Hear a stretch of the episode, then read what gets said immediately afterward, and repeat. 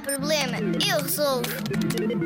Olá, Zig Zagger. Uma expedição aqui da rádio partiu rumo ao Polo Sul. A equipa foi ao encontro de pinguins. Estivemos junto a 50 pinguins. 27 guardavam ovos entre as patas. Os restantes estavam a dormir a cesta. Eu quero saber quantos eram os pinguins dorminhocos. Já fizeram a conta? Digam-me lá aqui baixinho qual o resultado a que chegaram. Baixinho para que os pinguins que estão a dormir não acordem. O quê?